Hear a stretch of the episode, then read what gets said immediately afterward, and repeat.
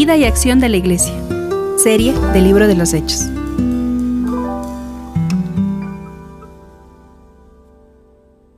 Estamos viendo Hechos. Y hoy, mis hermanos, empezamos o tenemos un tema conflictivo que ha traído algunos, algunas discusiones, algunas posturas. Y ese es el reemplazo de Judas. Eso vamos a ver el día de hoy. Eh, ¿Quién reemplazó Judas? o la lección en el aposento alto. Todo esto se está dando en el aposento alto que ya vamos a ir viendo poco a poco. Alguien dijo que el propósito de estudiar la Biblia no era para quitar una confusión. Entonces, cuando nosotros leemos la Biblia no es para quitar una confusión. Las cosas son bastante claras ahí. Sino para dejar una convicción. Nosotros nos acercamos a la Biblia no para dejar de estar confundidos sino para tener una convicción. Entonces, alguien dijo, el propósito de estudiar la Biblia no es para quitar una confusión, sino para dejar una convicción. Así que recuerde esto cuando se acerque la Biblia. Con esto en mente, déjenme hablarles un poquito de Judas y por qué se tiene que escoger un reemplazo para, para él. Vamos a Hechos capítulo 1, vamos a leer desde el versículo 16 hasta el 20. Solo estoy repitiendo los textos claves que vamos a estar viendo aunque ya, ya lo ha leído de hermana Mariana. Versículo 16, hermanos míos, tenía que cumplirse la escritura donde por boca de David se dice que el Espíritu Santo habló acerca de Judas, el que guió a los que prendieron a Jesús. Nosotros lo considerábamos como uno de los nuestros, porque era parte de este ministerio. Con lo que le pagaron por su iniquidad, Judas compró un campo, pero se cayó de cabeza y su cuerpo se reventó por la, por la mitad. Y todas sus entrañas se derramaron. Como esto lo supieron todos los habitantes de Jerusalén, aquel campo se llama Aseldama, perdón, que, es, que en su lengua quiere decir campo de sangre.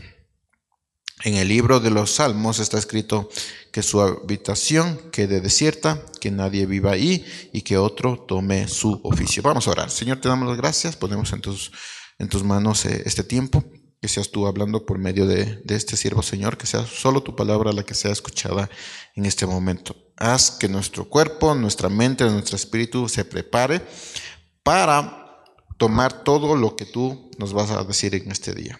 Oramos por esta iglesia, por tu palabra, por la gracia que tenemos de tener eh, esa palabra, por la bendición que tenemos de tener la palabra, por leerla eh, así tan libremente y podernos reunir. Señor, gracias por tu iglesia, por tu aquí tu congregación y por lo que vamos a escuchar el día de hoy. Amén. Ahora, ¿qué pasó con Judas? Esto es una historia conocida, pero voy a repetirlo por si acaso alguien no sea cristiano de aquí. Si no es cristiano, por favor, me dice. Y volvemos al Génesis. ¿Qué pasó con Judas? Judas eh, era, un hombre, era un hombre que era discípulo de Jesús. De ninguna manera fue el menos amado, de ninguna manera. Jesús lo amaba incluso el día y en el momento que él tenía que, que entregarle o que él decidió entregarle, él le dice, lo que vas a hacer ahora, hazlo pronto. Es como una advertencia. Sea, ya sabía lo que iba a pasar y a Jesús le da una, una advertencia. De hecho, le sienta a su lado como voy a hacer la paz contigo. Yo sé lo que vas a hacer tú, así que voy a hacer la paz contigo. Por eso se sentó a su lado, eh, que es algo muy, muy significativo para, para, los judíos, ¿no? Así que Judas de ninguna manera era uno de los discípulos menos amados, además que era el tesorero. Sé que no amamos mucho a los tesoreros, pero hay que empezar a amar a los tesoreros. Y Judas era también una, persona muy importante dentro del ministerio de, de Jesús. Si lo pusiéramos en esta época, nosotros en esta iglesia tenemos un tesorero una tesorera que cuida el tesoro el tesoro de, la iglesia. Ahí sea un dólar, 50 centavos, 10 centavos, ese es el tesoro de la iglesia. Y tiene que ser cuidado por un tesorero, o sea, alguien que, que, dice, dame dinero, y, él dice, no, ¿cómo te voy a dar dinero? O sea, lo cuida así como, pero son 10 centavos, no, pero son el tesoro de la iglesia. Y Judas era el tesorero del ministerio de, Jesús. Así que era una persona muy importante ya dentro de, del ministerio como, como tal. Y de ninguna manera, les vuelvo a repetir, era el menos amado de los discípulos. Todos eran amados. Obviamente Juan era el más amado porque era el más joven y uno dice, ah, miren lo que dijo. Dijo tonteras, pero qué bonito. ¿Han visto eso a los niños chiquitos que hacen, que hacen cosas raras y uno dice, ah, qué bonito? Bueno, Juan era uno de esos y era el más amado, pero Judas, como todos los apóstoles, también eran muy amados. Al entregarle, Judas sufrió todo el peso de la decisión eh, y no pudo soportar la carga ni la presión de esa decisión. Había permitido, y dice la palabra que había permitido que Satanás lo gobernara. Y vendió por dinero a su querido maestro. Y lo vendió por un, con un beso. Que eso significaba, pues, te amo, querido maestro, pero te estoy vendiendo por dinero. Así que todo eh, tiene un montón de, emociones ahí que, no podemos llegar a, entender porque son letras, ¿no? Pero solo hay que imaginarse. Esto, esta decisión lo llevó al suicidio, a tomar la decisión de suicidarse. Y yo me preguntaba, mis hermanos, o, me cuestionaba a mí mismo, o me hablaba a mí mismo, y, y pensaba en esto, ¿no? A veces pensamos que la solución de una ofensa o de un error es, como, es cometer un error peor. ¿Lo han pensado? Dice, ay, ya metí la patota. ¿Qué voy a hacer? Me voy a casar. O sea, cometes un error y tú dices, la solución para ese error es cometer un error peor. Obviamente no te estoy diciendo que no te cases, pero, pero ten orden en las cosas, ¿no? Para que después, pues, puedas estar bien. Igual, pide perdón, reconcíliate con el Señor, retoma la, eh, la relación con el Señor. Y, pues, si quieres casarte, cásate. Ahora no digo que no se casen por ese caso. No saquen de contexto mis, mis palabras. Entonces, la, la, idea del ser humano es, ya cometí un error, entonces, ¿cómo lo soluciono? Con otro error peor. O, no sé, los jóvenes cometen un error y ¿cuál es la solución? Mentir o ocultar. Y eso es peor. Eso es peor al error. Lo mejor es confesar. Lo peor que te va a pasar es que salgas castigado y del castigo, pues salgas renovado. Es lo peor, ¿no? Así que si lo piensan, chévere. Así que es lo peor confesar el, pecado en vez de ocultarlo, porque mientras más lo ocultas, más grande se vuelve y más, más fuerte es el castigo. Entonces lo mejor es confesar, chúpate el, castigo y sale renovado. E, es, lo mejor. Y eso es lo que está pasando con, con Judas, ¿no? Él pensó, ya vendí a mi maestro y ahora ¿qué hago? ¿Qué hubieran hecho ustedes?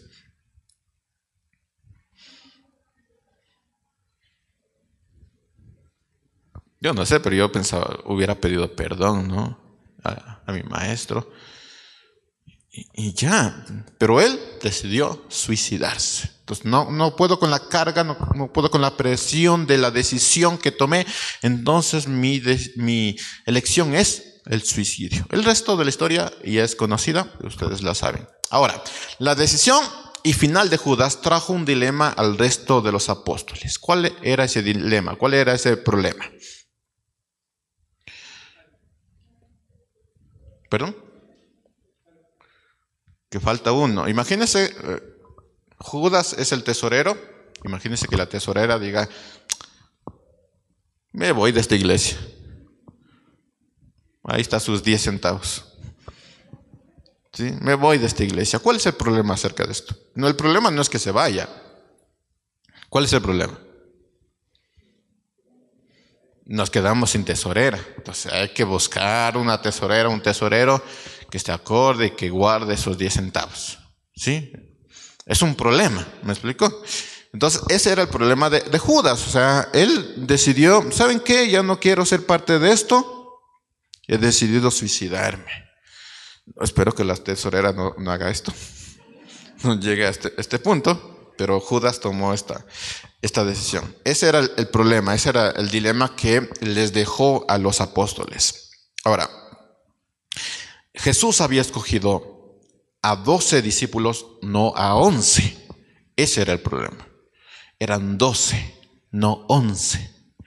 Y es que el número 12 para los judíos tiene un profundo significado espiritual. Ahora, más allá de que significa o lo han puesto como significado el gobierno, que el número 12 significa el gobierno, es mucho más profundo para los judíos que, que para nosotros. Nosotros no, no podemos llegar a entender el, significado del número 12 porque no somos judíos, pero de alguna manera podemos tener una, una idea. Entonces, para los judíos que se encontraron, para los apóstoles que se encontraron, con un grupo de 11, cuando Jesús había escogido a 12, bueno, vieron un problema. Solo para nombrar algunas cosas sobre este número, el número 12, Dios comenzó su pueblo con cuántos tribus? 12 tribus. Jesús escogió a 12 apóstoles, los cuales debían llevar el mensaje eh, que Dios les había dado al pueblo de Dios, a los 12 tribus de Israel, pero que no pudo completar. Si usted recuerda, el Señor les dice que mi testimonio, les da al pueblo de Dios, que el testimonio de, de Dios se ha esparcido para toda la tierra. Ese era el trabajo del pueblo de Dios, las doce tribus de Israel. Pero no pudieron hacerlo, se quedaron solo en ellos. Entonces Jesús escogió a doce apóstoles para que completaran el trabajo que el pueblo de Dios no pudo hacerlo. Y si usted se va a Apocalipsis, solo anótelo si es que quiere verlo. Apocalipsis 21 y 22, capítulo 21 capítulo 22. No voy a leerlo todo, pero lo pueden anotar o, o ver después. Son 12 puertas que estarán en la Nueva Jerusalén. Y cada puerta tiene el nombre de una tribu. ¿Sí? De una tribu.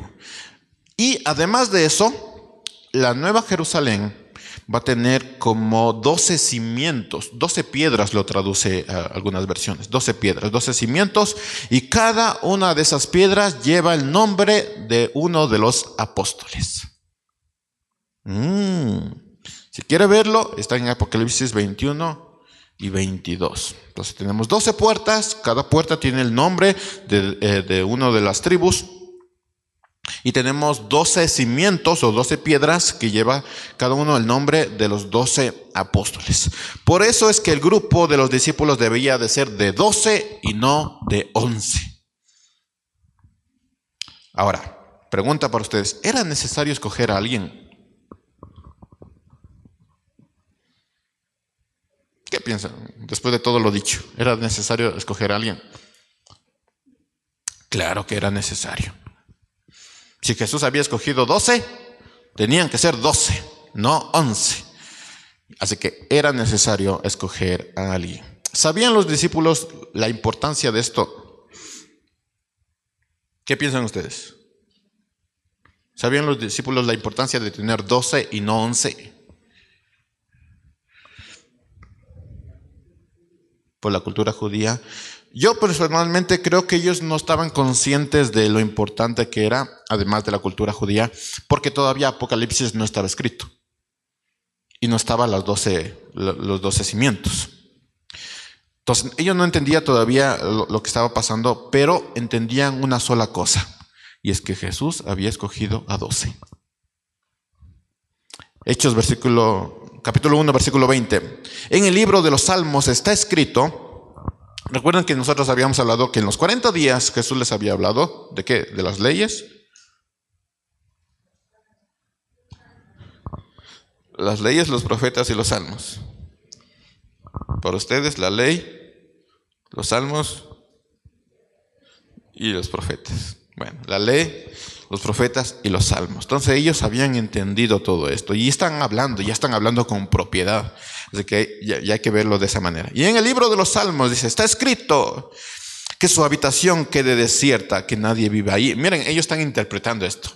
Nosotros no hubiéramos interpretado esto. De hecho, si alguien lo lee, no va a entender esto. Ellos lo están interpretando. En el libro de los Salmos está escrito que su habitación quede desierta, que nadie viva ahí y que otro tome su oficio. ¿De quién estaba hablando? de Judas. Miren, Dios se decía, hermanos, o sea, Jesús, el gran maestro que les hace entender esto. Gran maestro, grandes estudiantes. Por eso a nosotros nos va a tomar más tiempo, porque yo no soy Jesús y ustedes no son los apóstoles. Así que nos va a tomar más tiempo. Gran, gran maestro, grandes estudiantes. Y en el libro de los Salmos está escrito que su habitación quede desierta, que nadie viva ahí y que otro tome su oficio. Se hace necesario que de aquellos que nos acompañaron tome todo el tiempo en que el Señor Jesús estuvo entre nosotros. Y ahí continúa el texto. Ahora, déjenme resaltar algo con respecto a esta situación. Todo esto se está dando antes de que el Espíritu descienda. No hemos llegado todavía que, al Pentecostés. Todo esto se está dando antes de, de que el Espíritu descienda y lo llene de poder. Si usted más o menos ya ha pasado estos, estas predicaciones, sabrá que esto se está dando en 10 días. ¿Sí recuerda?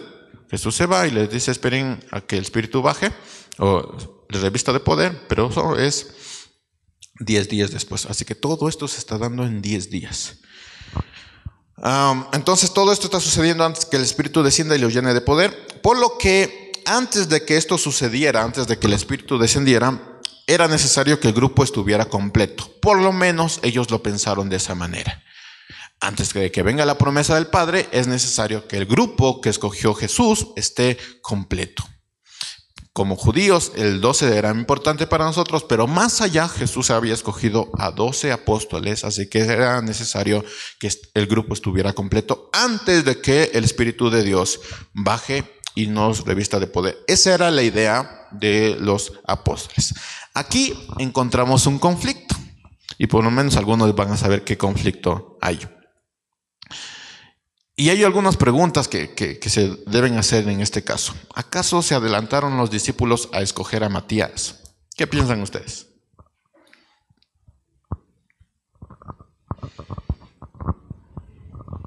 Los que conocen toda la historia del Nuevo Testamento sabrán a qué me refiero. Se adelantaron los discípulos a escoger a Matías. No sé, dice algunos. Sí, dice algunos. Tal vez.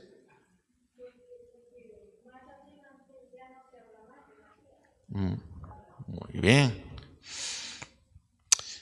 Después vemos que Jesús envía a Pablo, ¿no? Y ese era el, dilema de todo esto. Jesús envía a Pablo y Pablo es uno de los apóstoles, o él se dice, yo soy un apóstol. Ah, el apóstol a los gentiles, y eso es bien, bien importante. Entonces, hermanos, ¿no sería mejor haber esperado a que viniera Pablo?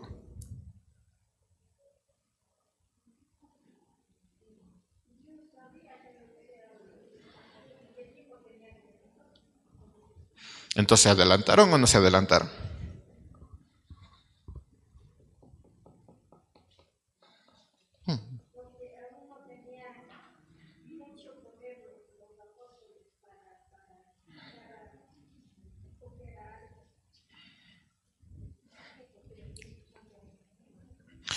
Ok, hablando de Pablo, mis hermanos, que es el apóstol enviado a los gentiles, aquí hay algunos requerimientos en cuanto al apostolado que está hablando Pedro. Y eso nos lleva a algunos problemas en cuanto a Pablo. No sé si se dieron cuenta. Versículo 21, requerimientos del apostolado. Si alguien en esta época dice, yo soy apóstol, aquí están los requerimientos del apostolado y después Pablo habla de eso también. Versículo 21, se, se hace necesario que, no dice, si está bien o está mal, no, dice, se hace necesario, casi, no, obligatorio, se hace obligatorio que de aquellos que nos acompañaron todo el tiempo en que Jesús estuvo entre nosotros, desde que Juan bautizaba hasta el día en que el Señor subió al cielo, uno de ellos se nos una para ser testigos de su resurrección.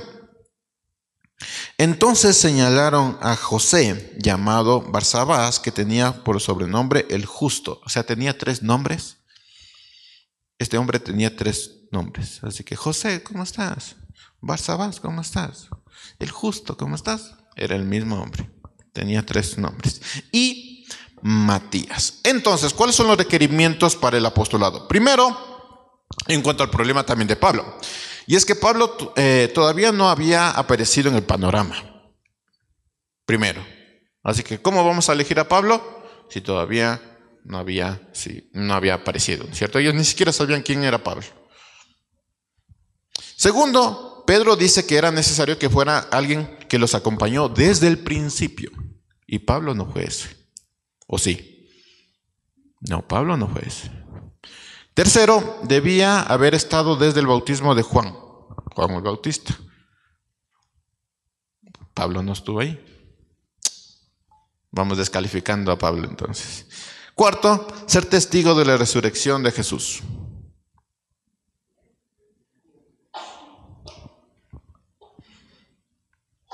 Se acabó Pablo. Todo esto quita la idea de que Pablo debía ser escogido. Estoy dando las evidencias, estamos viendo todo el panorama eh, de manera general, así que todavía no tomemos eh, una decisión. Hay algo más. Los apóstoles dependieron de Dios y buscaron la, guía eh, de, del Espíritu para tomar esa decisión. Entonces, todo esto, lo que estamos viendo aquí, nos debe tomar, nos debe hacer tomar una, una, una idea clara de la lección del doceavo apóstol. Versículo 14, todos ellos oraban y rogaban a Dios continuamente, así que no es una decisión así a la ligera. En unión de las mujeres de María, la Madre de Jesús, y sus hermanos. Versículo 24. Y en su oración dijeron, Señor, tú conoces todos los corazones, muéstranos a cuál de los dos has escogido. ¿De quién era? ¿José o de Matías? para que tome la parte de este ministerio y apostolado, de la que Judas cayó por su transgresión para irse a donde le correspondía. Entonces ellos están diciendo, muéstranos Señor, a quién vas a tú escoger. No nosotros, tú vas a escoger. Tenía algunos requerimientos y al final dicen, Señor, escoge tú. Así, ¿quién escogió a Matías, hermanos?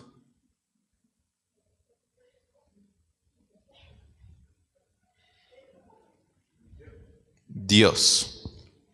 Dios escogió a Matías. ¿Y ahora qué pasa con Pablo? Pablo se dice el apóstol. Entonces, ¿cuántos mismos apóstoles hay? Y eso quiere decir que hoy también tenemos apóstoles. Qué dilema, ¿no? Pedro llama a Dios el conocedor de, corazones. Y, Pedro es el único que lo llama así porque ya saben lo que pasó con Pedro, ¿no? Así que él tenía todas las, eh, él había experimentado eh, esta característica del Señor, el, que conoce el corazón. Así que él es el único que lo llama el, conocedor de, corazones. Así que nada de lo que está haciendo aquí los apóstoles es fuera de la voluntad de Dios. Versículo 14, todos ellos oraban y rogaban a Dios continuamente en unión de las mujeres de María, la Madre de Jesús, y de sus hermanos. Entonces, tal vez no sabemos mucho de Matías, y eso es lo que decía la hermana, pero el escritor Eusebio narra que Matías fue un misionero en Etiopía. Así que tal vez no tenemos en, la Biblia, hermanos, si tuviéramos todo lo que se hizo en la historia que, que escribió el Señor de la Biblia, no nos alcanzaría el mundo de tanto libro. Algunos piensan, lo que pasó aquí es todo lo que pasó. Y hechos, o sea, lo que tenemos en hechos es todo lo que sucedió. Pero realmente hechos solo contempla tres años de la iglesia y no todo lo que pasó en la iglesia. Así que sí, no sabemos mucho de Matías, pero el escritor Eusebio dice que él fue un misionero en Etiopía. Y más adelante en Hechos, si llegamos a eso, eh, eh, Matías es, eh, contado como uno de los doce apóstoles. ¿Estamos bien hasta aquí? También es mucho que aprender, mis hermanos, y, muchas cosas que hay que contestar. Eh, de hecho, hermanos, si usted ha visto la película eh, Lutero, ¿alguien ha visto Lutero? Que ya se va a estrenar este, este 31, porque se estrena todos los años. Martín Lutero. Bueno, eh, Martín Lutero, o la película de Martín Lutero dice que eh, ahí tienen el cráneo de Juan el Bautista. Bueno, no solo es eso, tienen algunas eh, reliquias más. Y se dice que en Alemania, hermanos, están los huesos de Matías. Sea cierto o no sea cierto, hermanos, pero los huesos de Matías llegaron hasta Alemania. Así que fue un gran misionero, gran misionero. No lo tenemos aquí, pero fue un gran misionero. Así que la idea de, decir, bueno, Matías no era uno de los doce apóstoles, los apóstoles se equivocaron en elegir a Matías. ¿Por qué? Porque Matías no está en la Biblia, entonces queda completamente descartado, completamente descartado. Estoy dando todas las evidencias, hermanos. Entonces, ¿se equivocaron los apóstoles a elegir a Matías? ¿Qué piensan ustedes? ¿Debieron esperar a Pablo? ¿Qué pasó con Pablo? Porque Pablo dice, yo soy uno de los apóstoles. Muchas cosas que resolver, qué emoción. Estas son algunas preguntas que nos deja el texto y que vamos a contestar el día de hoy. Pero vamos a tener que ir poco a poco, hermanos, poco a poco. En, esta, en esta serie vamos a tener que escudriñar, pero, pero lo máximo, eh, el texto, porque si no, no vamos a poder entender lo demás del, Nuevo Testamento, incluso el Antiguo Testamento. Así que vamos a ir poco a poco, pero ahí les dejo estas preguntas que vamos a tener que contestar. Y esto nos lleva al primer punto, eh, el aposento alto. Todo esto se está dando en el aposento alto. Versículo 12. Entonces los apóstoles volvieron a Jerusalén desde el monte del Olivar, que dista de, Jerusalén poco más de un kilómetro. En otras versiones dice ¿Qué dice?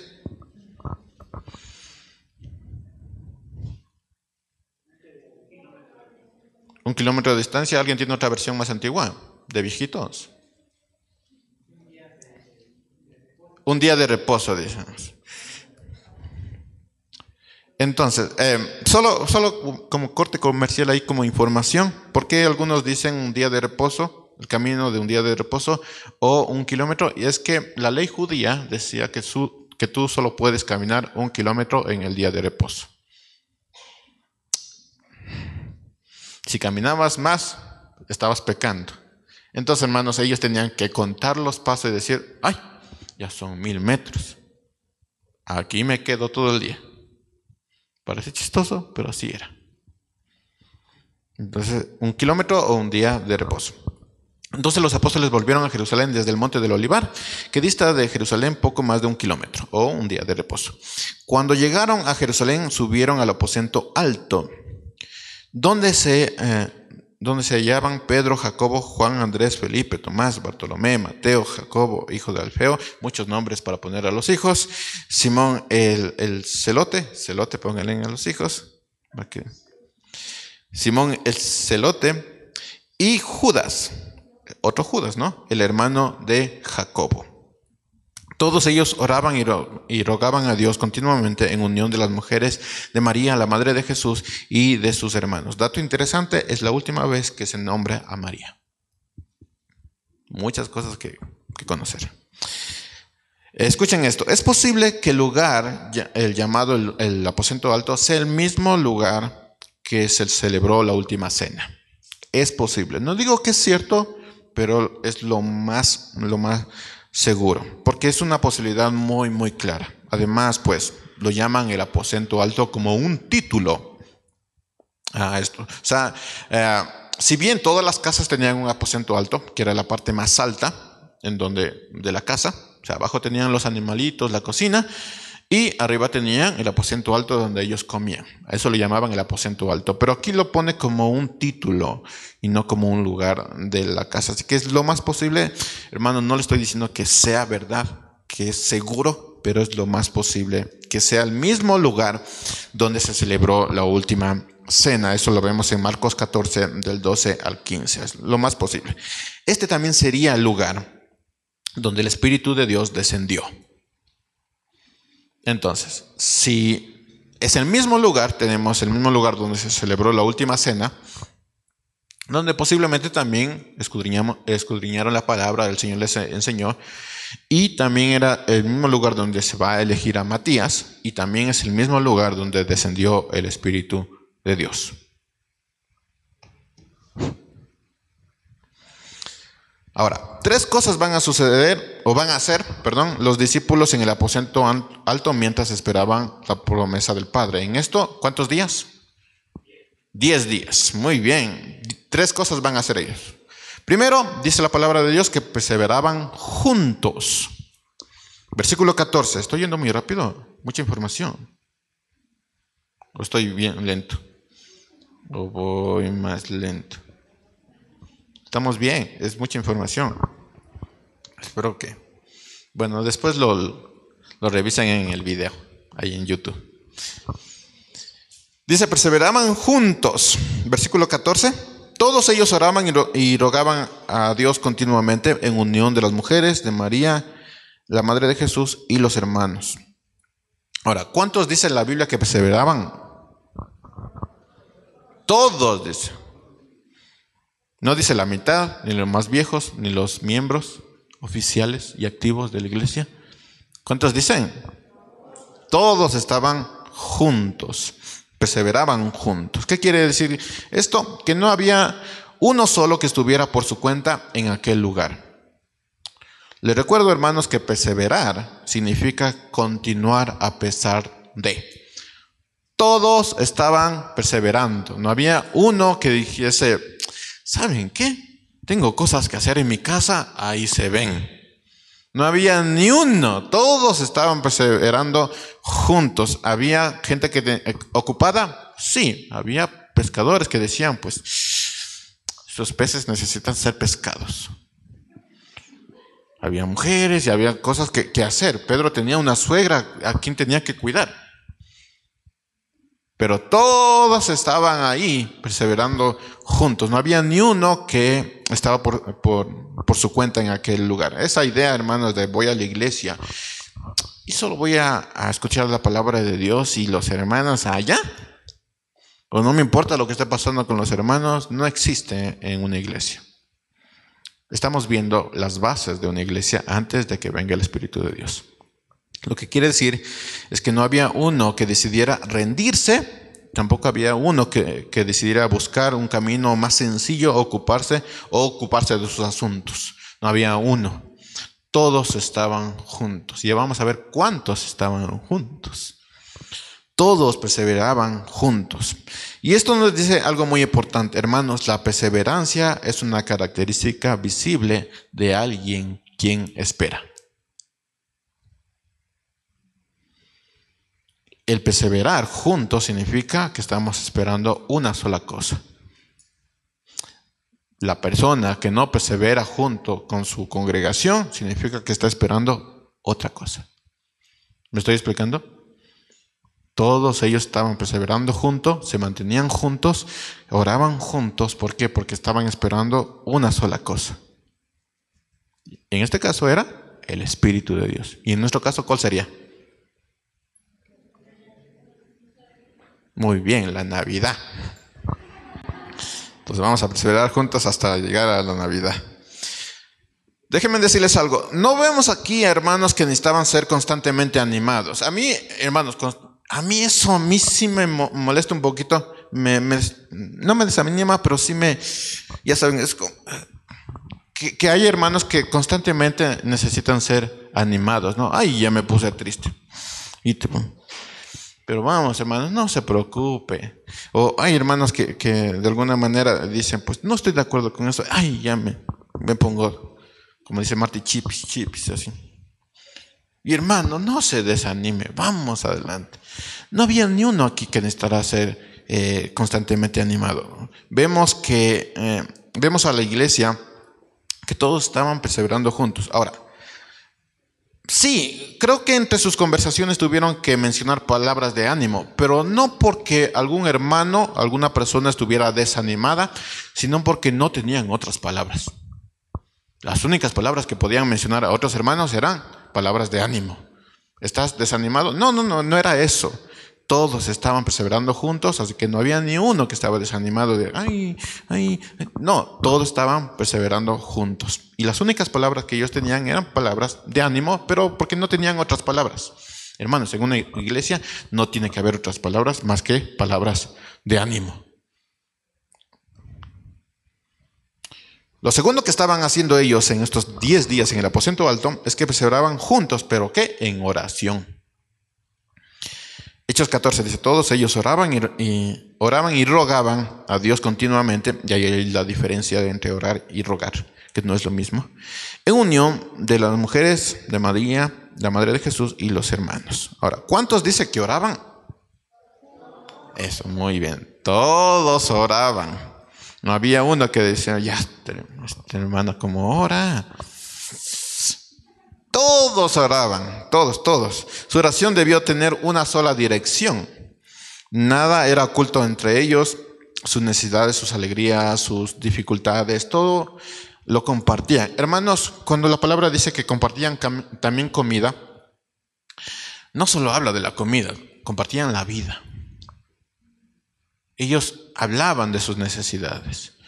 Yo ahora dices, pues, yo no quiero decir a los hermanos que tengan problemas porque han de pensar los hermanos y no cuentas tus dificultades. Puede haber una familia que esté pasando dificultades en cuanto al alimento y la iglesia tiene que sostener esto, pero el problema es que si no avisas, ¿cómo yo sé?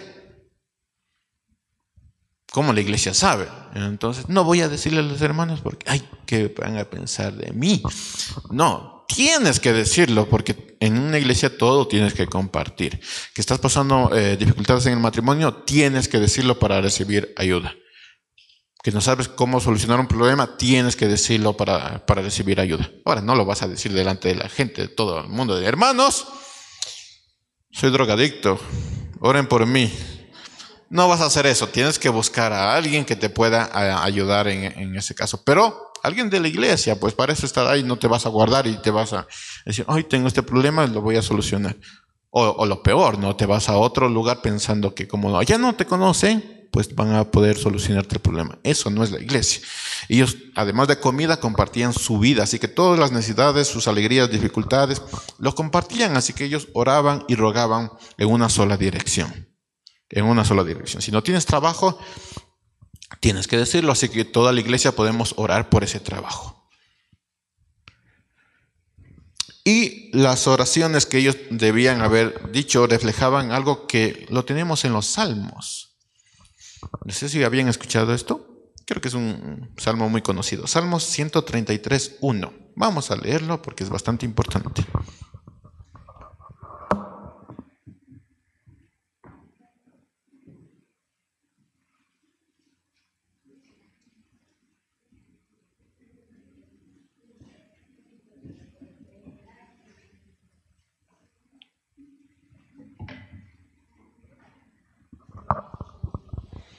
Salmo 133, 1 dice, qué bueno es y qué agradable que los hermanos convivan en armonía.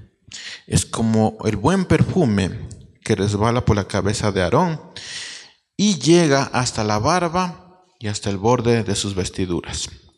Es como el rocío del monte Hermón que cae sobre los montes de Sión Ahí el Señor ha decretado para su pueblo bendición y vida para siempre.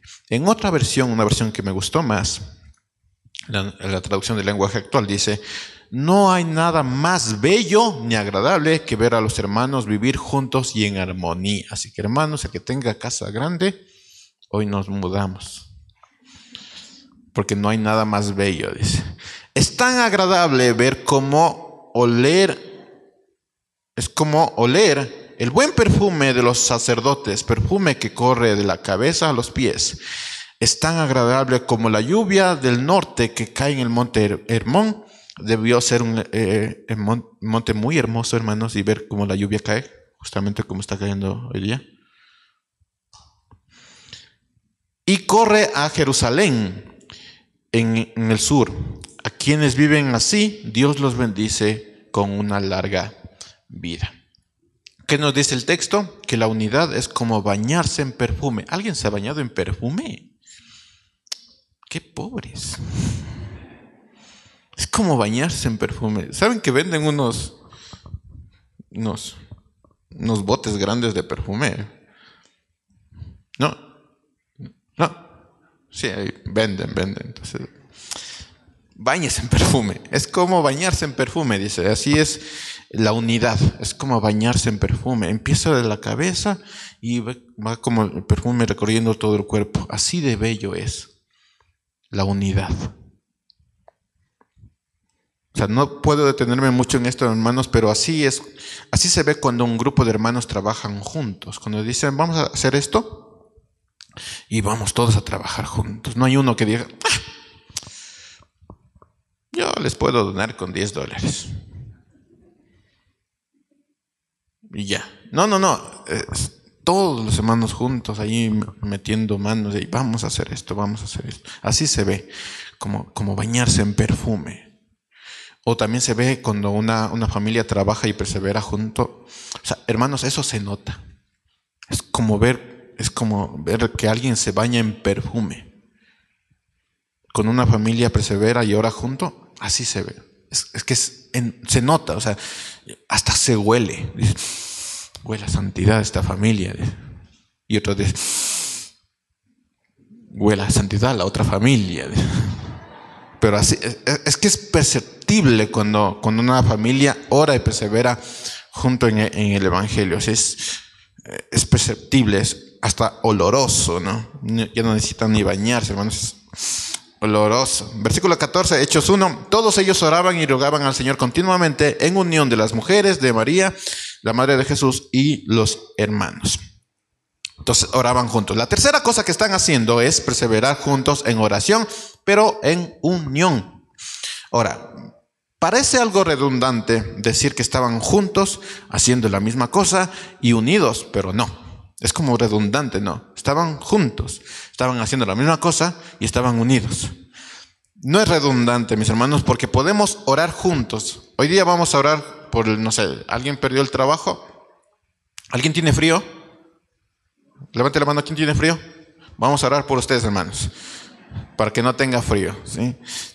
Podemos orar juntos por, porque no tengamos frío, pero eh, eso no quiere decir que, estemos unidos.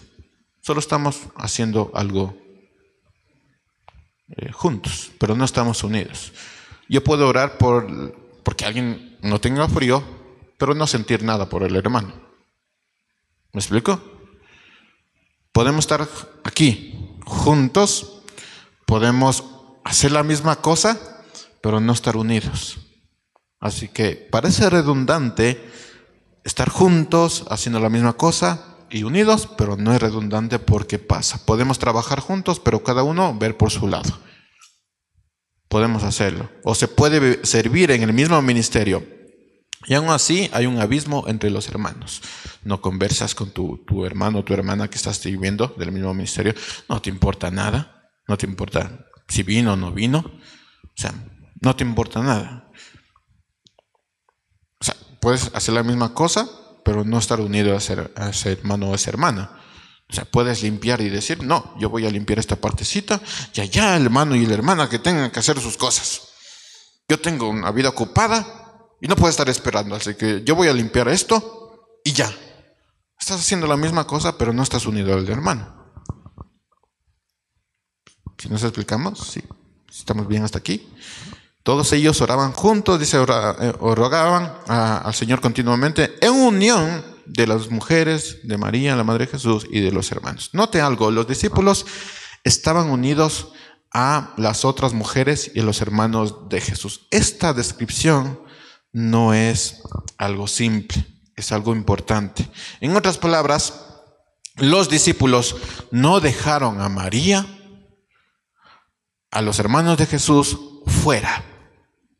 La razón la voy a mencionar después, pero supongo que usted ya debe tener una idea de por qué hace esta especificación Lucas.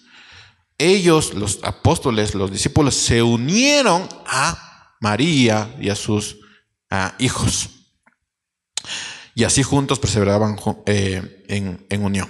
Otra versión más literal agrega una palabra muy interesante. En la versión de las Américas, versículo 14 dice, todos, todos estos estaban unánimes, entregados de continuo a la oración junto con las mujeres y con María la Madre de Jesús y con los hermanos. de él. Esa palabra con habla de que yo me uno a ellos. Ay, que estás triste. No, yo me uno a ellos. O sea, yo me uno a ellos. Así que eso estaban haciendo los discípulos. Además que nos dice que, que, que oraban con María y no a María. ¿Han notado eso? Ahí está. Oraban con María y no a María. Es más, los apóstoles se unieron a María. No le dejaron sola. Así que no oraban a María, sino con María. Esto nos dice que aunque había grupos, estaban los apóstoles, estaba el grupo de mujeres, mujeres que habían servido a Jesús hasta el último. Recuerden que el ministerio de las mujeres era muy fuerte y era muy importante porque ellas sepultaron a Jesús. Ellos le sirvieron hasta el último día. Así que estaban los apóstoles, los que habían huido, los varones que habían huido, que es normal, que pasa en todos lados. Estaban el grupo de las mujeres, estaba la familia de Jesús y estaban otras personas también. Todos ellos estaban juntos. Había grupos, pero todos estaban juntos. ¿Por qué? Porque esperaban lo mismo. Todos estaban esperando lo mismo. Y si lo piensan, estaban viendo, estamos viendo las bases de la iglesia. Ministerios, grupos distintos, pero todos están en la misma dirección. Todos están en la misma dirección. Todos estaban juntos porque estaban esperando lo mismo. Ahora, no puedo pasar por alto algo que está diciendo Lucas. Vamos a Mateo 12, versículo 46. ¿Y por qué la especificación de Lucas?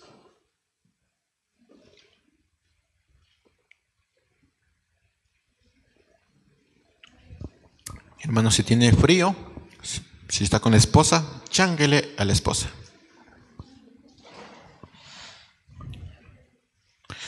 Mateo 12, versículo 46 dice, mientras Jesús hablaba con la gente, su madre y sus hermanos estaban afuera y querían hablar con él. Vente Jesús, vamos a comer. Alguien le dijo, tu madre y tus hermanos están afuera y te quieren hablar. Él respondió al, al que le dijo esto, ¿quién es mi madre? ¿Y quién son mis hermanos? Y extendió la mano hacia los discípulos y dijo, mi madre y mis hermanos están aquí porque todos los que hacen la voluntad de mi Padre que está en los cielos son mis hermanos, mis hermanas y mi madre. Entonces, María y sus hermanos se habían unido al ministerio de Jesús después de que Jesús resucitara. Noten esos detalles porque son muy, muy, muy importantes. María y en general la familia de Jesús no estuvo con Jesús se unió después de la resurrección de Jesús. Y por esta unión se dio, eh, o sea, esta unión se dio después de la resurrección de Jesús. Y esto habla de, algo muy, muy, importante, ¿no? Tal vez eh, no le creyeron a Jesús, tal vez no estaban con él, pero después sí estuvieron. Y por eso eh, Lucas dice que todos ellos estaban unánimes, entregados continuamente a la oración con las mujeres y con María y con los hermanos de, de él. O sea, estaba hablando de esto, estaba mencionando esto, que al principio no le creyeron y después fueron parte del ministerio de Jesús. Hasta aquí, tres cosas que estaban haciendo en el aposento alto. Primero, perseveraban juntos. ¿Cuántos perseveraban? Los pastores, los que sirven. Todos perseveraban. ¿Cuántos perseveraban juntos en oración? Todos. ¿Y cuántos perseveraban juntos y en unión? Todos estaban unidos. No había uno que dijese, ¿saben qué hermanos? Ya está haciendo frío, me voy a la camita. Ni uno. Vamos a orar hasta que se acabe el día. No vamos a hacer esto pero todos estaban unidos. Y esto nos lleva al segundo punto, lo que, los que estaban en el aposento. ¿Quién eran los que estaban haciendo todas estas cosas? Hechos capítulo 1, versículo 12. Es demasiada información. ¿Estamos bien hasta aquí? ¿Le está gustando? Hechos 1, versículo 12. Entonces los apóstoles volvieron a Jerusalén desde el monte del Olivar que dista de Jerusalén poco más de un kilómetro. Cuando llegaron a Jerusalén, subieron al, aposento alto donde se hallaron Allá van Pedro, Jacobo, Juan, Andrés, Felipe, Tomás, Bartolomé, Mateo, Jacobo el hijo de Alfeo, Simón el celote y Judas el hermano de Jacobo. Todos ellos oraban y rogaban a Dios continuamente en unión de las mujeres de, de María, la madre de Jesús y sus hermanos. Versículo 15. Uno de esos días Pedro se puso de pie en medio de los hermanos que estaban reunidos y que eran como 120 eran 120 unidas en un lugar apretadito, hermanos. 120. Entonces aquí tenemos una especificación del número de personas que había. ¿Cuántas personas habían? 120 personas. De esas 120 personas sabemos que estaban los 11 discípulos, eh, el grupo de, de mujeres que sirvió a Jesús hasta el último, estaba la familia de Jesús y también estaban otros discípulos de, Jesús. Posiblemente, hermanos, si usted recuerda en Lucas 10, él, Jesús les envía a 72 de sus discípulos a predicar. Entonces, posiblemente estaban también esos 72 en, entre, eh, entre, esos 120 eh, personas que estaban ahí. Así que no son solo 12 discípulos, eran muchísimos más. Y en Lucas 10, solo anótelo, del 1 al 24, Jesús les manda a 72 de sus discípulos a predicar. Así que posiblemente también ellos estaban. De esos otros discípulos, sacaron a dos para que fueran uno elegido para reemplazar a Lucas. ¿Estamos bien? 120 estaban ahí, los 11 discípulos, los 11 apóstoles en este caso el grupo de mujeres, la familia de Jesús y otros discípulos que posiblemente también eran los 72 discípulos de Jesús que él envió a predicar. O sea, les preparó a predicar. De esos otros discípulos, eh, sacaron dos para que fueran eh, uno de ellos elegido como sucesor de Judas. Ahora, hay un personaje que aunque no está físicamente aquí, también es mencionado. ¿Quién es ese personaje? Cuénteme. Judas. No está físicamente aquí, pero es mencionado Judas. Versículo 15. Uno de esos días Pedro se puso de pie, de esos diez días se puso de pie, en medio de los hermanos que estaban reunidos y que eran como 120. Como 120. Y dijo, hermanos míos, eh, tenía que cumplirse la escritura donde por boca de David se dice que el Espíritu Santo habló acerca de Judas, el que guió a los que aprendieron a Jesús. Nosotros lo considerábamos como uno de los nuestros porque era parte de este ministerio. Y note algo en las palabras de Pedro, nosotros lo considerábamos uno de los nuestros. No sé si usted lo está entendiendo, pero es un dolor, como decir, la tesorera nosotros lo considerábamos como una de nosotros y nos abandonó. La sinvergüenza. Se fue. Es como un dolor así como se fue uno de nosotros. Lo considerábamos uno de nosotros y se fue uno de nosotros. Ahora, no quiero que se pierda, pero estas palabras Pedro lo está diciendo a 120 personas que estaban juntos perseverando en oración. Ahora, más allá de que la ausencia de Judas fuera una situación que necesitaba tener, eh, necesitaba eh, una decisión, porque eran 12 los que tenían que estar y con la decisión de Judas eran 11. O sea, más allá de la ausencia de Judas y esa decisión, espero que veamos las palabras o las emociones tras las palabras de Pedro. Era uno de nosotros. Versículo 17. Nosotros lo considerábamos como uno de nosotros porque era parte de este ministerio, con lo que le pagaron por su iniquidad y note la sensación de como Judas compró un campo, pero se cayó de cabeza y su cuerpo se reventó por la mitad y todas sus entrañas se derramaron. Es como nosotros tener a alguien aquí que, que ha estado desde el principio, trabajando, trabajando, y tomó la decisión de apartarse del Evangelio.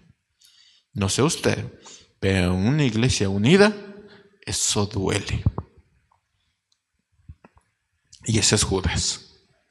Y esas son las palabras y las emociones tras las palabras de, Pedro. Si bien un apóstol nuevo ocuparía el lugar de, Judas, no podemos pasar por alto el triste final que tuvo eh, Judas, eh, alguien que fue considerado como parte del grupo y que fue parte de un ministerio. Si bien Dios no deja lugares vacíos para que la iglesia no quede descuidada, hermanos, Dios no deja lugares vacíos. No podemos olvidar el triste desenlace de una persona que, que se arrepintió para su carne, pero no para vida eterna que dice 2 de Corintios 7:10, la tristeza que proviene de Dios produce arrepentimiento para salvación. De esta no hay que arrepentirse, pero la tristeza que proviene del mundo produce muerte. Así que Judas se arrepintió para su carne. Eso que dice, ay, cómo me duele lo que hice, pero no hay transformación. Ese es un arrepentimiento para su carne, que, que termina en muerte pero el arrepentimiento que produce, que viene de Dios, hermanos, va para salvación. O sea, ves ahí una transformación. Y, Judas no, no, no es en ese caso.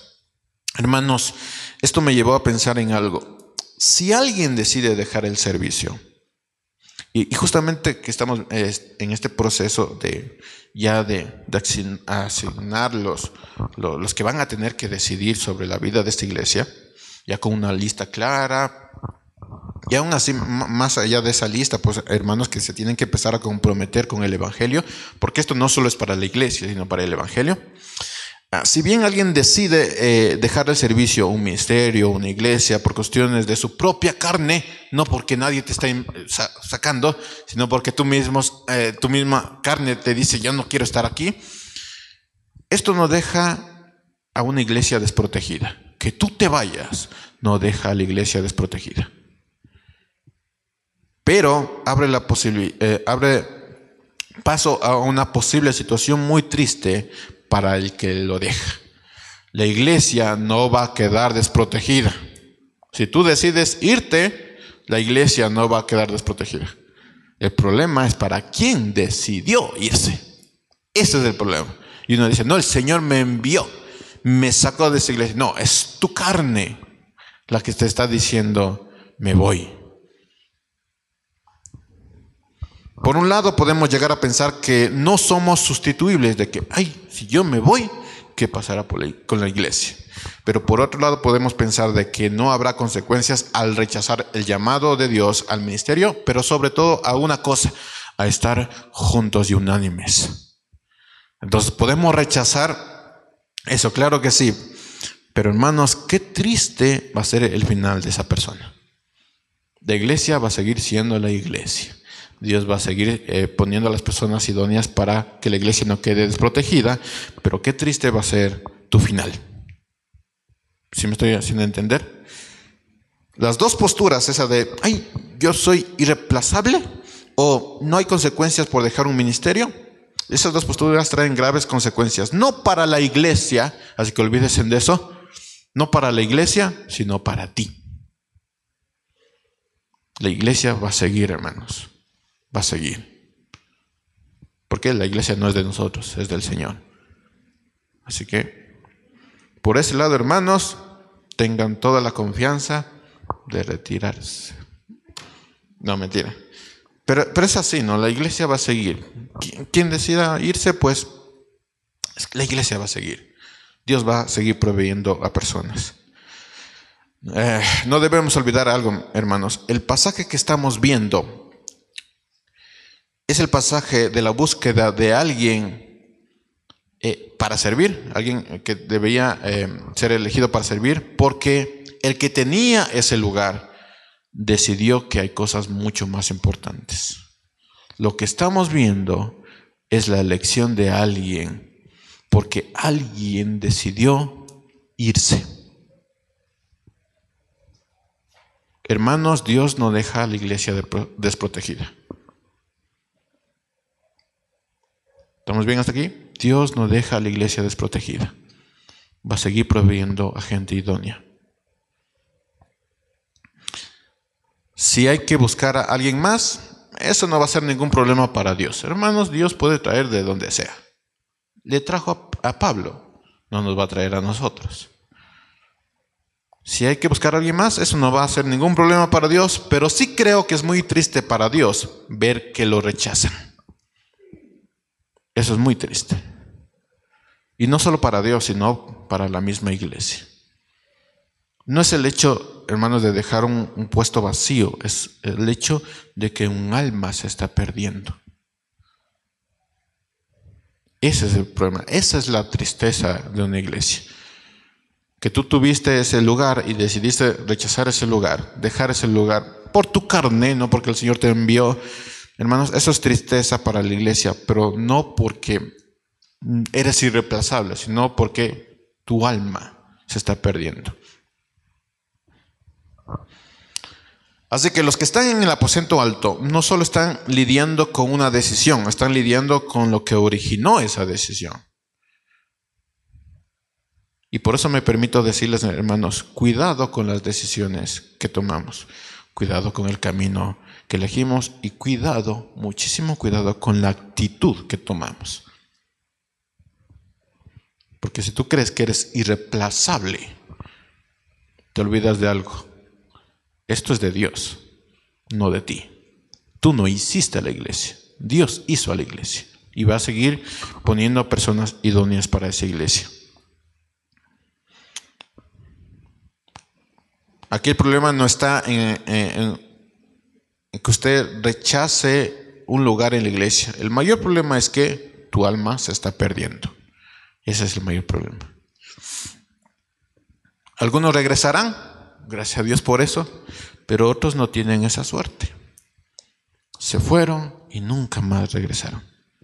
No es que van a otra iglesia, hermanos, se fueron y nunca más regresaron. No a la congregación, a la iglesia. Y están en otra iglesia y van de iglesia a iglesia, pero no tienen una relación, no están unidos a la iglesia, no, no quieren saber nada de la iglesia. Es como, yo me voy porque quiero escuchar, ay, qué bonito que predica, porque no me habla, porque no me dice esto, qué bonito estoy, y quiero estar así. ir y venir, no, no involucrarme en nada y aún así involucrarme no estar unido a las personas. Algunos regresan, pero otros nunca, eh, no, tienen esa suerte, hermanos. No, y, no tenemos que tener esto en, eh, en, poco, porque es muy, muy grave esto. Fíjense en algo, tenemos dos circunstancias en este pasaje. Por un lado está la familia de Jesús que no creyó a Jesús y que ahora está en el aposento alto. Y por otro lado teníamos a, a Judas, que era parte del ministerio de Jesús y que ahora ya no está en el aposento alto. Los dos las dos situaciones se está hablando aquí. Así que cuidado con las decisiones que tomamos, cuidado con el camino que elegimos, cuidado con la actitud que asumimos. Dios no deja a la iglesia desprotegida, pero sí es muy triste ver a alguien rechazar a Dios. Con todo esto, nos lleva a contestar las preguntas que dejamos pendientes. ¿Se equivocaron los apóstoles al elegir a Matías? ¿Y qué pasó con eh, Pablo que dice yo soy uno de los apóstoles? ¿Debieron esperar a Pablo? Bueno, si quieren escuchar la respuesta, les espero en el siguiente sermón. Sin embargo, quiero terminar leyendo algo que, que, debe ser carne en esta iglesia y es clave en cuanto a tomar decisiones. Que dice el versículo 14, todos ellos oraban y rogaban a Dios continuamente. Eso es clave para tomar decisiones. Eso es clave en una iglesia. Todos ellos estaban unidos, unánimes, constantes en oración, eh, porque estaban esperando una sola cosa. Y eso es clave cuando hay que tomar una decisión. Así que si usted quiere que respondamos la pregunta en cuanto al apostolado de Pablo, les espero la siguiente semana, Dios mediante. Amén.